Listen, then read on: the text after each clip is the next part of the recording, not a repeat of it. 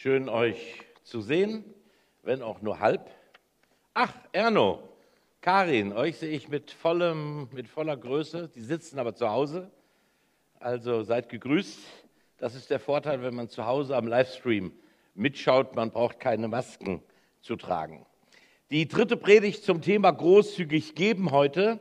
Aber damit ist ja das Thema nicht erledigt. Ihr habt hier vorne unsere Erinnerungstür, Stopper oder wie auch immer, kann man sich an jede Tür hängen und an unser Experiment erinnern. Und das Experiment ab dem 15.02. hieß eben großzügig spenden. Und dazu heute die abschließende Predigt. Ihr Lieben, äh, es geht um eine Notsituation in der Muttergemeinde in Jerusalem. Der Apostel Paulus, Gemeindegründer im kleinen asiatischen Raum, der bringt eine richtig große Spendenaktion in Gang, unter anderem in Korinth. Und äh, er möchte ganz, ganz viel Geld sammeln, damit die Not dieser Gemeinde gelindert wird. Das sind tausende Gemeindemitglieder dort in Jerusalem und man spekuliert über die Gründe, warum sie in Not geraten sind. Es heißt in der Apostelgeschichte, sie teilten untereinander alles, haben sie sich einfach verkalkuliert und dann haben sie alles geteilt und dann war nichts mehr da und deswegen sind sie in Not geraten. Ich habe keine Ahnung. Oder vielleicht war es auch so, dass sie ähm, die Tatsache, dass sie glaubten, Jesus würde sehr bald wiederkommen, innerhalb der nächsten Jahre. Sie hatten eine sogenannte Naherwartung. Und die Naherwartung hätte sie ja dazu bringen können, zu sagen, ich brauche keine irdischen Güter mehr, ich verkaufe mal meine Äcker, wird ja auch in der Apostelgeschichte sogar beschrieben. Und dass dadurch eine Not entstanden ist, haben sie sich also verspekuliert. Ich weiß es nicht. Es spielt auch gar keine Rolle, denn Not ist immer Not. Wer fragt ja, wie bist du denn in diese arge Situation gekommen und wenn du daran selbst schuld bist, dann geht mir das am Kopf vorbei. Der hat, glaube ich, noch nicht verstanden, wie der Leib Christi tickt, wie Jesus tickt. Not bleibt Not und die soll jetzt hier auch gestillt werden. Wir schauen einmal diesen Predigtext, die Verse 6 bis 15 an. Wir lesen sie in aller Ruhe und gehen dann nochmal Stück für Stück da hindurch. Ja, wir lesen sie, aber so. denkt daran, schreibt der Apostel Paulus, wer wenig sät, wird auch wenig ernten. Und wer reichlich sät, wird reichlich ernten. Jeder soll für sich selbst entscheiden, wie viel er geben möchte und soll den Betrag dann ohne Bedauern und ohne Widerstreben spenden. Gott liebt den, der fröhlich gibt. Er hat die Macht, euch mit all seiner Gnade zu überschütten, damit ihr in jeder Hinsicht und zu jeder Zeit alles habt, was ihr zum Leben braucht und damit ihr sogar noch auf die verschiedenste Weise Gutes tun könnt. In der Schrift heißt es ja, von dem, der in Ehrfurcht vor Gott lebt, er teilt mit vollen Händen aus und beschenkt die Bedürftigen. Das Gute, das er tut, hat er für immer, hat für immer Bestand. Derselbe Gott, der dafür sorgt, dass es dem Bauern nicht an Saat zum Aussehen fehlt und dass es Brot zu essen gibt, der wird auch euch mit Samen für die Aussaat versehen und dafür sorgen, dass sich die ausgestreute Saat vermehrt und dass das Gute, das ihr tut, Früchte trägt. Er wird euch in jeder Hinsicht so reich beschenken, dass ihr jederzeit großzügig und uneigennützig geben könnt. Und wenn wir dann eure Spenden überbringen werden, dann werden die, die sie empfangen, Gott danken. Ihr seht also, dieser Dienst, der zur Ehre Gottes getan wird, trägt nicht nur dazu bei, die Nöte der Gläubigen in Jerusalem zu lindern, sondern bewirkt noch weit mehr, indem er zu vielfachen Dank gegenüber Gott führt. Euer Einsatz bei diesem Projekt zeigt, dass ihr in eurem Glauben bewährt seid. Und dafür werden die, denen ihr dient, Gott preisen. Sie werden ihn dafür preisen, dass ihr euer Bekenntnis zum Evangelium von Christus ernst nehmt und eure Verbundenheit mit ihnen und allen anderen auf eine so großzügige und uneigennützige Weise zum Ausdruck bringt. Und wenn sie für euch beten, werden sie das voll Sehnsucht nach euch tun, weil Gott seine Gnade in so reichem Maß über euch ausgeschüttet hat. Dank sei Gott für das unbeschreiblich große Geschenk, das er uns gemacht hat bis dahin. Es geht heute also ums Geld. Wer von euch hat einmal einen afrikanischen Gottesdienst miterlebt? Darf mal gucken, hat, kennt das jemand? Ah, da hier, äh, Mangs, ja, da ihr sicherlich häufiger. Also ich war mehrfach in, in Worms hier in der Luthergemeinde. Dort sind ja französisch sprechende Afrikaner. Und wenn die ihre Kollekte sammeln, dann geht da ja richtig die Post ab. Ja, wie vorhin hier bei dem rockigen Lied, da wird ja nicht gesäuselt, sondern das war richtig voller Pep, danke euch. Und dann geht die ganze, steht die ganze Gemeinde auf und dann fangen die an zu tanzen. Und wo, warum tanzen die? Die gehen in einer langen Reihe nach vorne zur Bühne und da steht ein großer Eimer, so ein 10-Liter-Eimer, ein Riesenteil mit einem Schlitz drinne und da wird dann ihr Geld eingelegt. Und zeigen sie alle den Schein noch hier, und dann wird das tanzend und lachend in den Eimer getan. Ja, die gehen da ganz unverkrampft mit um. Das ist ihnen eine Ehre, Geld zu spenden. Wunderbar. Und wir im westlichen Teil, wir sind da sehr verkrampft und wir sprechen nicht gerne über Geld. Und wenn ich mal zusammenfasse, was für Gedanken ich in Erinnerung habe, wenn ich an Geld denke innerhalb der Gemeinde, dann komme ich auf Folgendes. Ich habe mal so eine Wortwolke erstellt dann hat das irgendwas zu tun mit peinlich, äh, mit, mit, äh, vielleicht mit ein bisschen Zwang, mit Kirchensteuer, mit äh, Kollektenpredigten, auch negativ besetzt. Er hält jetzt eine Kollektenpredigt. Der möchte jetzt gern, dass wir möglichst viel Geld loswerden. Es hat was zu tun mit unangenehm, mit lustlos oder mit Kleingeld. Habe ich so ein paar Euro, die mich sowieso in der Hosentasche stören, die ich noch in die Kollekte tun kann. Wir sind da sehr bescheiden. Wir sind da nicht so großzügig. Aber unser Ziel lautet ja, ein Jahr lang großzügig spenden. Nicht auch mal etwas abgeben. Und wie Gott das macht mit dir und mit mir, keine Ahnung. Aber ich glaube, dass das eines, ein lohnenswertes Ziel ist. Wenn ich jetzt unseren Predigtext mit einer Wortwolke darstelle, dann komme ich auf ein völlig anderes Vokabular. Da lesen wir von er liebt uns, von Notlindern, von Danken ohne falsche Bescheidenheit, Spenden, reichlich spenden, die Gnade wird ausgeschüttet, wir können Gutes tun. Ein völlig anderes Vokabular, hat überhaupt nichts mit dem zu tun, was wir gerade eben gesehen haben. Also das, was wir daraus gemacht haben oder was das menschliche Herz aus dieser Tatsache, dass die Gemeinde Jesu weltweit nun einmal Geld braucht und dem, was die Bibel sagt, das sind anscheinend welt- oder himmelreichende Unterschiede. Wir schauen uns jetzt einfach mal den Text nochmal nacheinander an und wir werden sehen, da steckt eine Menge Interessantes für uns drin. Paulus schreibt, denkt daran, wer wenig sät, wird auch wenig ernten. Und wer reichlich sät, wird reichlich ernten. Jeder soll für sich selbst entscheiden, wie viel er geben möchte und soll den Betrag dann ohne Bedauern und ohne Widerstreben spenden. Gott liebt den, der fröhlich gibt. Bevor ich das auslege, frage ich uns einmal einige Fragen. Was wäre, wenn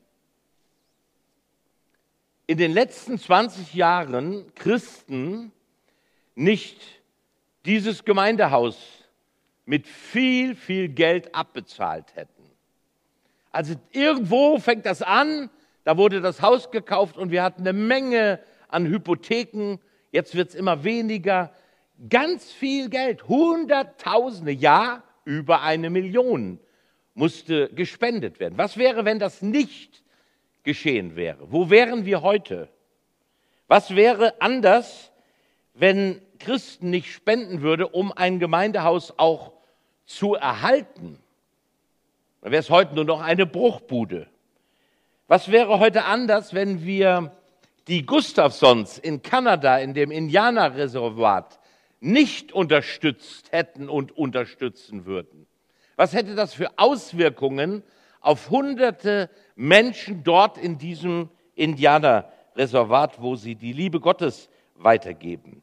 Was wäre heute anders, wenn wir Christina nicht unterstützen würden?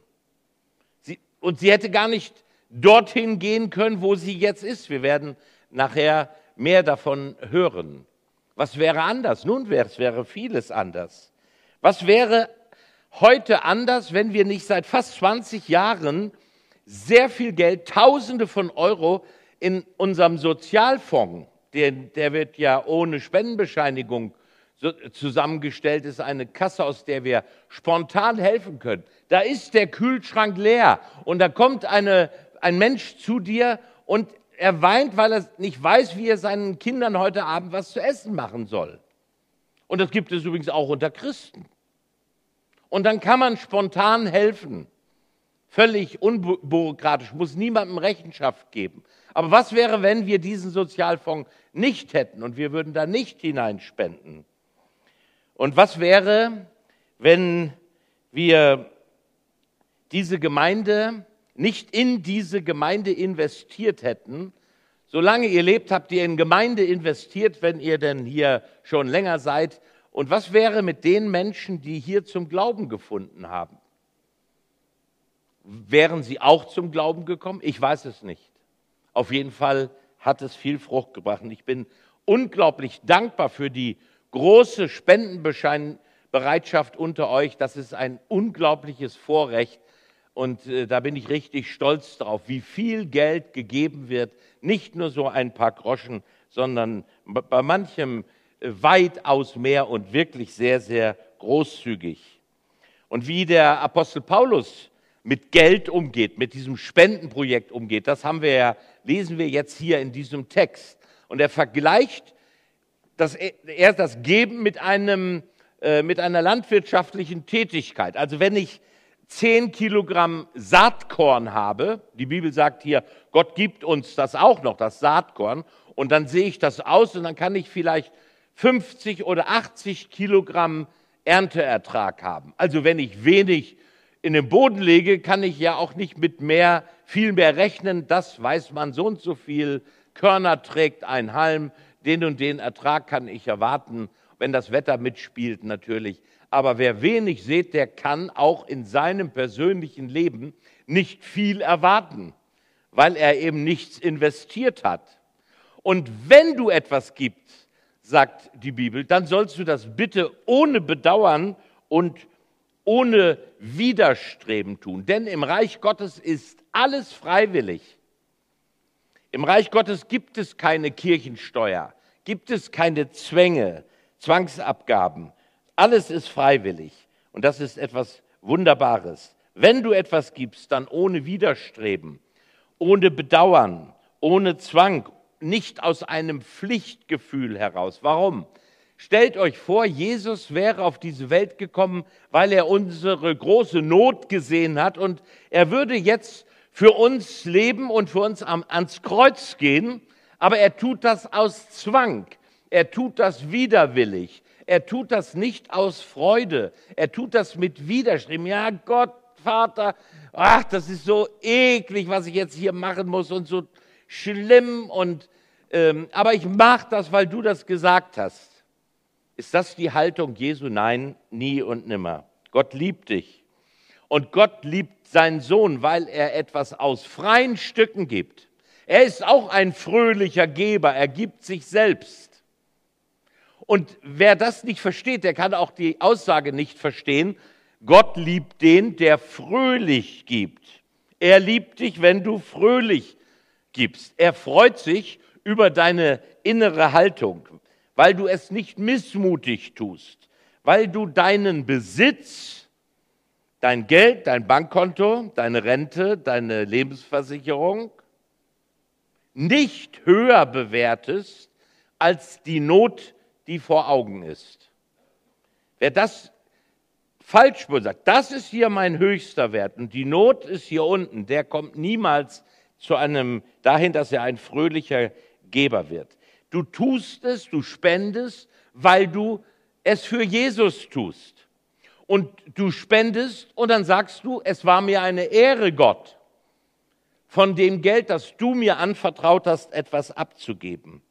Du spendest fröhlich, während andere vielleicht mit Meckern in der Gemeinde dabei sind oder sich als undankbar erweisen und sich krampfhaft an ihrem Portemonnaie festhalten. Ich habe vor Jahren einmal eine Kollekte angekündigt in der Evangelischen Allianz, da war der Saal poppenvoll und dann habe ich gesagt, wir machen das einfach einmal so, ähm, wir nehmen jetzt alle unser Portemonnaie aus der Tasche und geben das dem rechten Nebenmann.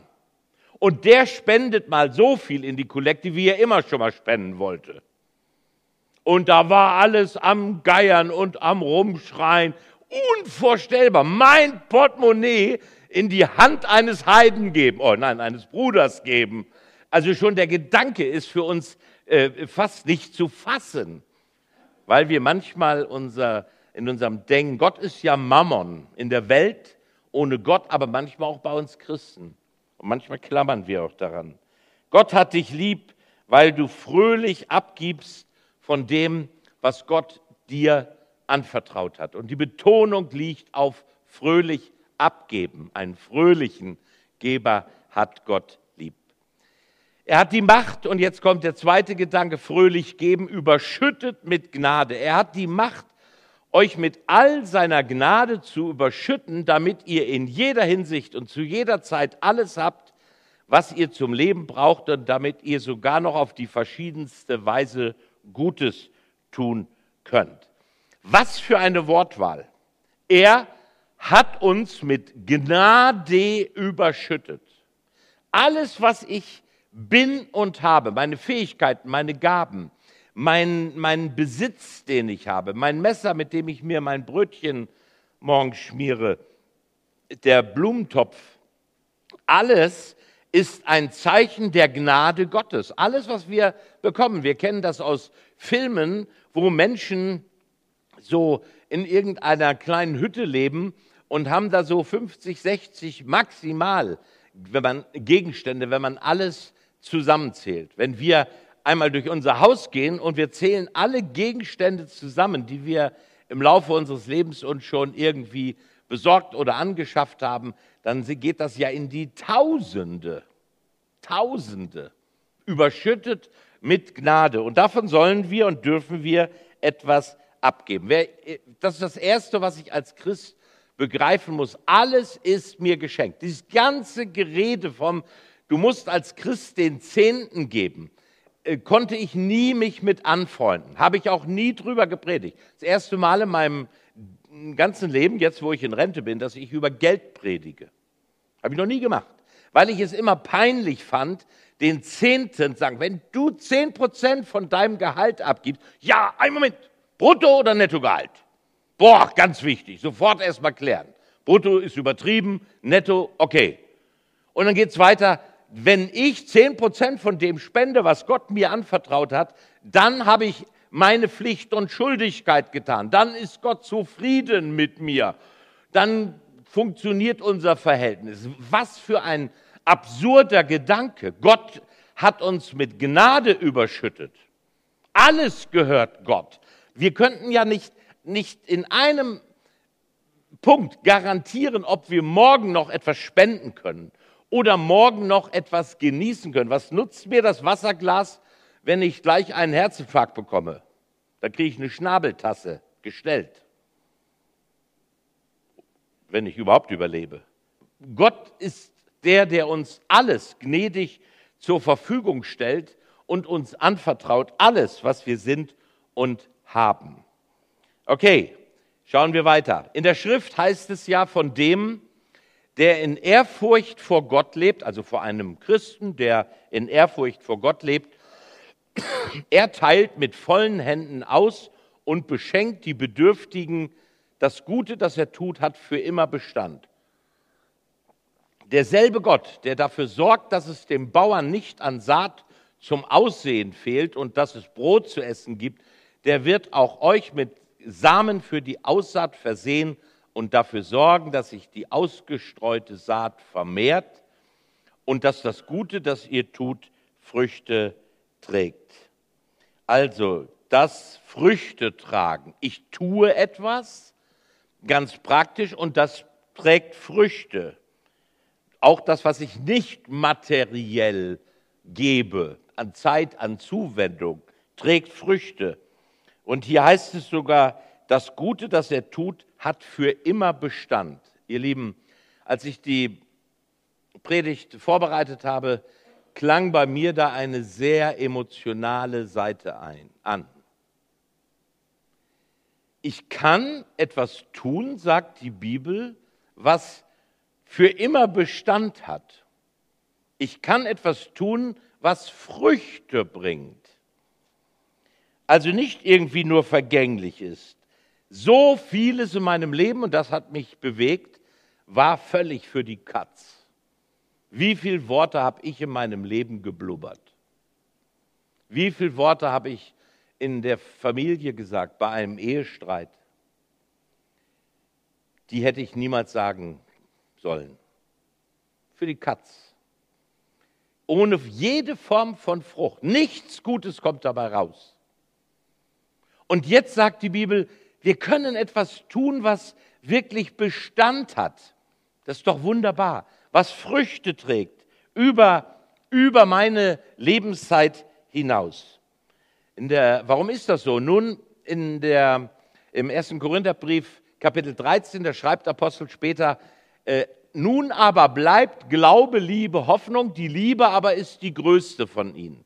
Die Liebe bleibt für immer bestehen. Sie hört niemals auf. Und jede Form der Gebefreudigkeit, der Spendenfreudigkeit ist ein Ausdruck meiner Liebe zu Gott und ein Ausdruck der Liebe Gottes zu mir, dass ich ein Mensch geworden bin, der abgeben kann, der teilen kann. Und darum wünsche ich mir für mein persönliches Leben, dass ich das auch umsetzen kann, auch jetzt in der Rente, wo schon wieder summarisch kommt, ach, jetzt hast du viel weniger zum Leben.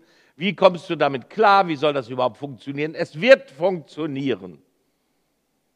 Aber es wird nicht für den Geizkragen funktionieren. Der Geizkragen, der spürt immer den zugedrückten Hals hier oben. Das ist unangenehm. Deswegen trage ich auch keine Krawatte mehr. Ich will auch kein Geizkragen sein.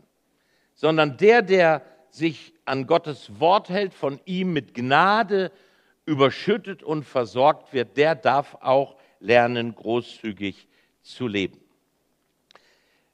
Dann fröhlich geben, vielfacher Dank. Hier wird nur zweimal, ich will das nur kurz lesen, er wird euch in jeder Hinsicht so reich beschenken, dass ihr jederzeit großzügig und uneigennützig geben könnt. Und wenn wir dann eure Spende überbringen, werden die, die sie empfangen, Gott danken. Ihr seht also, dieser Dienst, der zur Ehre Gottes getan wird, trägt nicht nur dazu bei, die Nöte der Gläubigen in Jerusalem zu lindern, sondern bewirkt noch weit mehr, indem er zu vielfachem Dank gegenüber Gott führt. Menschen in Jerusalem werden Gott danken. Sie wissen nicht, von welchen Menschen das Geld kommt. Deswegen ist auch gut, dass wir nicht äh, jemanden zum Beispiel finanzieren und aussenden und der weiß hundertprozentig genau, von dem Ehepaar kommen 50 Euro, von dem kommen 5 Euro. Das braucht der gar nicht zu wissen. Wichtig ist, die Gemeinde als Ganzes unterstützt ihn. Und dann beten sie zu Gott und zum Papa im Himmel und sagen, danke, dass so viele Menschen uns hier in unserer ganz persönlichen Not helfen. Zweimal heißt es, sie werden Gott danken. Gott gebührt alle Ehre. Und wenn wir etwas spenden, dann soll Gott dadurch geehrt werden und nicht der Spender, der sich vielleicht sogar etwas darauf einbildet.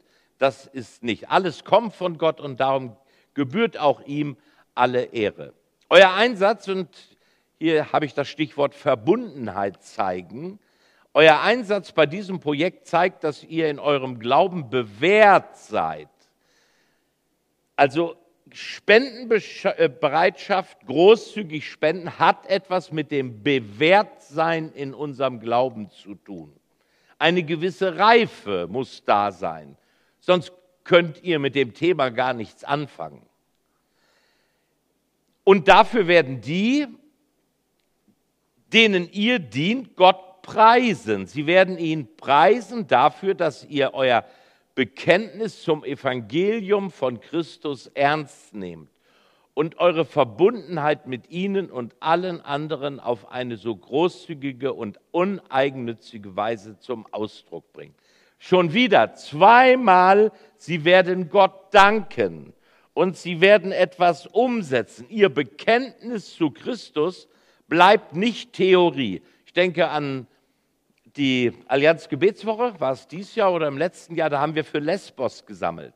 Wir sehen das jeden Tag oder jeden zweiten Tag im Fernsehen, was da für Zustände herrschen. Niemand von uns möchte da auch nur eine Nacht verbringen, geschweige denn dort leben müssen. Und jetzt fragen wir wieder, ja, hätten ja nicht flüchten müssen und dann wären sie nicht in Not geraten, selber schuld und schon ist das Thema für uns abgehakt, aber nicht für Gott. Und wir haben damals gesammelt und auch etliche, etliches Geld zusammengetragen und haben das direkt vor Ort gesandt, damit dort äh, geholfen werden kann. Also Bekenntnis zu Jesus und zu seinem Leib Christi und tun, das gehört unmittelbar zusammen. Wie oft diskutieren wir, ja, was muss, da muss doch jetzt was geschehen die Flutopfer oder das oder die Not hier oder die Obdachlosen auf der Straße. Ja, da muss was geschehen. Aber wem nutzt das Gerede darüber, dass etwas geschehen muss? Niemandem. Sondern dann, wenn wir uns von Gottes Geist bewegen lassen und wenn wir wissen, an welcher Stelle wir großzügig helfen können, dann dürfen wir das tun und zwar uneigennützig spenden. Ganz aktuell geschieht das im Leib Christi. Der südwestdeutsche Kreis besteht aus 28 Gemeinden und Michael ist im Kreisvorstand und wir unterstützen immer schon Gemeinden mit kleineren regelmäßigen Beträgen, damit sie vorankommen. Und aktuell unterstützen wir zwei Gemeinden, die in finanzielle Schieflage gekommen sind, und zwar in krasser Form. Und sie können so nicht existieren oder, und schon gar nicht sich einen äh, Teilzeit- oder Vollzeitpastor leisten. Dadurch geschehen wieder andere Dinge. Jetzt muss der Pastor sich eine neue Stelle suchen, muss wieder umziehen und, und, und. Und der Kreis hat spontan äh, beschlossen, alle Gemeinden diese Not vorzulegen und wir werden, ihr werdet beschließen, äh, dass wir diese, diese Gemeinden finanziell so unterstützen können, dass es für sie wirklich auch Wirkung hat. Ich finde das fantastisch. Ich weiß nicht, die wenigsten werden wissen, dass wir in der Zeit weit 20 Jahre zurück über Jahre hinweg durch umliegende Gemeinden und durch den Bund freier evangelischer Gemeinden über Jahre hinweg finanziell unterstützt wurden. Hier, weil wir immer schwieriger wurde, weil die Gemeinde immer kleiner wurde, weil die Finanzlage total in Schieflage gerät. Und ich danke allen Kassiererinnen und Kassierern unserer Gemeinde, die auch in schwierigen Zeiten so eine fantastische Arbeit äh, machen, die dazu beigetragen haben, dass wir auch wieder auf die Füße gekommen sind und dass wir heute etwas abgeben können. Und das ist nicht wenig. Wunderbar. Also dieses Prinzip ist 2000 Jahre alt, aber das Prinzip gibt es heute noch ganz genauso, dass wir einander helfen. Wunderbar. Und wenn sie für euch beten, werden sie das voll Sehnsucht nach euch tun. Stichwort begnadigt leben. Weil Gott seine Gnade in so reichem Maße über euch ausgeschüttet hat. Dank sei Gott für das unbeschreiblich große Geschenk, das er uns gemacht hat. Damit ist zunächst einmal gesagt, die Jerusalemer Gemeindemitglieder, die jetzt diese Gabe bekommen sollen, Sie bekommen eine Sehnsucht, die Spender doch am liebsten persönlich kennenzulernen. Denn das waren keine Milliardäre und Multimilliardäre, die da etwas zusammengelebt haben. Es waren ganz einfache Menschen. Und manche auch in keiner Form wohlhabend. Und dennoch haben sie die Jerusalemer Gemeinde unterstützt. Und darin sahen die Empfänger eine große Gnade, dass sie trotz ihrer Situation andere unterstützt haben. Zeichen der Liebe, Zeichen der Verbundenheit, Zeichen der Begnadigung durch Gott und Zeichen für das große Geschenk, das Gott den Korinthern gemacht hat, nämlich so zu leben, wie Gott es von ihnen sich erwünscht. Ich fasse noch einfach mal zusammen mit einer Wortwolke. Das sind die Begriffe, die jetzt übrig geblieben sind. Wir sind überschüttet mit Gnade. Wir dürfen begnadigt leben, von Gott geliebt. Vielfacher Dank wird an Gott gerichtet. Unser Leben wird Früchte tragen. Ich finde das unglaublich schön und wichtig. Und ich wünsche uns von ganzem Herzen, dass wir in uns eine kleine Entscheidung treffen. Herr, lass mich vom Geiz bis auf der anderen Seite großzügigem Geben, lass mich doch einen Schritt weiter auf dich zu leben. Ein bisschen weniger geizig. Steht hier übrigens auch im Vers 5 in unserem Bibeltext, den habe ich heute nicht mehr gelesen. Und ein Schritt hin zur Großzügigkeit, egal wie viel wir besitzen. Das ist eine innere Haltung. Gott segne euch. Herr Jesus, lass du uns großzügig geben von dem, was du uns anvertraut hast. Und nicht nur, wenn, wenn wir in irgendeiner Weise dazu gedrungen werden. Ich danke dir für jeden, der großzügig gibt und dass das unmittelbare Auswirkungen hat auf das Leben von Menschen und auch auf das Leben von Gemeinden. Lass uns Teil deines großen Planes sein. Danke dafür von Herzen. Amen. Was wäre, wenn wir nicht 200 Pakete zum Leben gespendet und gepackt und versandt hatten. 200 Mal eine Freude irgendwo in Bulgarien weniger. 200 Mal die Chance verpasst, dass Menschen sagen, boah, diese Christen tun uns wirklich Gutes und danken dafür dem Vater im Himmel. Dafür lohnt sich aller Einsatz. Amen.